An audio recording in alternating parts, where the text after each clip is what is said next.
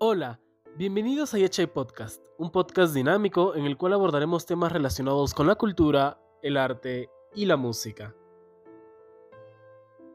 El 10 de agosto de 1790 nació el poeta Mariano Melgar en la ciudad de Arequipa. Benigno Bayón Farfán y Percy Gibson le dedicaron el vals Melgar, que se convirtió en uno de los clásicos de la música criolla. Conmemorando la fecha de nacimiento de este héroe patrio, Conozcamos entonces un poco de la historia de este vals, sus compositores y sus inspiraciones. Mariano Lorenzo Melgar Valdivieso nace en Lima el 10 de agosto de 1790. Aprende a leer a corta edad y a los seis años consiguió la capellanía eclesiástica. Realizó sus estudios en la escuela del convento de San Francisco en su ciudad natal. Se dice que a los ocho años conocía latín y posteriormente griego, siendo influenciado por estos. Su dominio de las letras lo hizo sobresalir entre los de su generación. Como joven culto y atento a su época, también se versó en leyes, habiendo llevado estudios de derecho en la ciudad de Lima. En el campo literario, Melgar es reconocido como uno de los románticos más prominentes del Perú del siglo XIX y considerado como uno de los fundadores de la literatura peruana contemporánea e iniciador del romanticismo literario en América Latina. Sus versos fueron inspirados por el profundo amor a la patria y a su amada Silvia. Entre sus composiciones están las odas, elegías, fábulas y en forma muy especial los yarabíes, un género que rescata el espíritu de la poesía autóctona andina. Motivado por su sentimiento patriótico, en 1814 interviene en la sublevación contra el régimen colonial. Se enrola en el Ejército Libertador de Mateo Pumacagua como auditor general de guerra y comandante de artillería del Ejército Revolucionario. Como auditor de guerra, una de sus misiones era actuar como magistrado militar durante las campañas desplegadas por las fuerzas independentistas. Es así como Melgar participa en las batallas de Desaguadero, Alto de la Paz y Umachiri, donde se libró la más importante batalla que la historia nacional registra. En esta última acción es tomado prisionero por el ejército realista, quien le ofreció respetar su vida, a cambio de renunciar a los actos de rebeldía y de testimoniar su subordinación a la corona española. Mariano Melgar, con la valentía del soldado de una nueva patria, se negó rotundamente, acto que fue condenado con fusilamiento a los 24 años de edad. Rumbo al patíbulo, rechazó la venda del verdugo y pronunció palabras proféticas. Póngansela ustedes, que son los engañados, porque América será libre antes de 10 años. El presagio del valiente abogado y hombre de batalla se cumplió en Ayacucho en diciembre de 1824 cuando las fuerzas patrióticas latinoamericanas derrotaron para siempre al dominio español. Mariano Melgar es hoy una fuente de inspiración para los peruanos, poeta inmortal, joven patriota, héroe y prócer como tal, es homenajeado como patrono del servicio jurídico del ejército y figura señera de los cuerpos jurídicos de las Fuerzas Armadas y la Policía Nacional del Perú. Pero ahora hablemos del vals y sus compositores. Benigno Bayón Farfán, autor, director, compositor, arreglista, ejecutante, cantante y maestro, nació el 13 de febrero de 1892 en el barrio de San Lázaro, que es el barrio más antiguo de Arequipa, por lo que estuvo rodeado de la tradición arequipeña desde su nacimiento, y dedicó su vida por entero a la música durante más de medio siglo.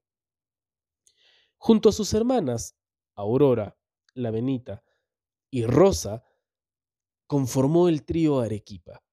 Asimismo, tuvo la visión de publicar en el pentagrama antiguas canciones que recopiló y arregló, entre ellas las de Mariano Melgar, y que estaban en riesgo de perderse.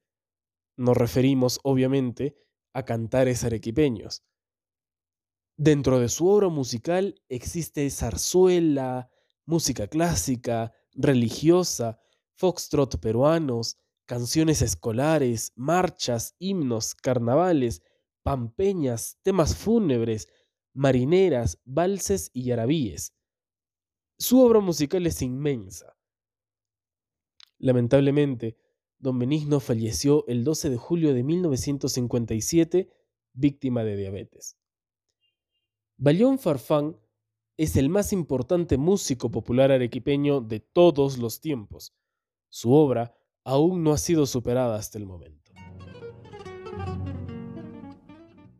Por otro lado, el poeta Jorge Antonio Percy Gibson Moller nació el 13 de abril de 1885 en Arequipa. Desde niño también sintió afición por los deportes, llegando a jugar por el Club Atlético Arequipa. En 1904 firmaba versos con el seudónimo PG. Colaboraba también con la revista Cultura. Utilizó el seudónimo de Jacobo Dale Vuelta en el aquelarre de Arequipa. Su creación poética, El Gallo, es la que más se recuerda y surgiría después con Los Colónidas. Afamado y reconocido como poeta, cuando falleció el 5 de septiembre de 1960 en la ciudad de Bielefeld, Alemania, tanto la Cámara de Senadores como de Diputados del Congreso peruano le rindieron sendos homenajes a su memoria dos días después de su muerte. Su nombre, al igual que el de Benigno Bayón Farfán, ha quedado grabado en la memoria y los corazones del pueblo arequipeño por sus maravillosos versos del vals Melgar.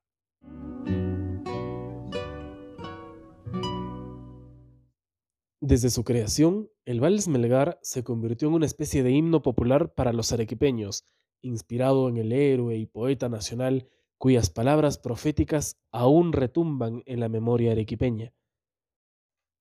Benigno Bellón Farfán, que aún sin cumplir la mayoría de edad viajó a Bolivia, equipado con versos de Percy Gibson y añorando su tierra, entre 1911 y 1912 concibe el vals. De regreso en Arequipa, escribe los versos de la última tercera parte, teniendo la coautoría con Percy Gibson y la colaboración de Adolfo Dunker. Y así, mientras iba ejecutando el vals, Percy Gibson escribía y Dunker Lavalle y yo entonábamos los versos. Fue tarea de toda la noche en amable camaradería, sostenida por alegres libaciones. Y así el vals Melgar estuvo completo. Pero antes debo decir que donde recibió su acogida consagratoria fue en el Club Arequipa. Con mi orquesta animaba una fiesta y llegaron Abraham Valdelomar, don Alberto Seguín y muchos más, comentó en una entrevista.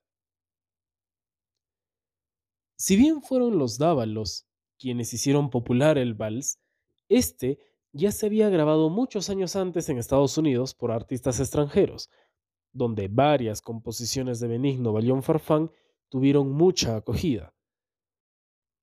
A inicios de la década de los 20, se grabó primero en forma instrumental por la Orquesta Internacional para el sello Victor en la ciudad de New York.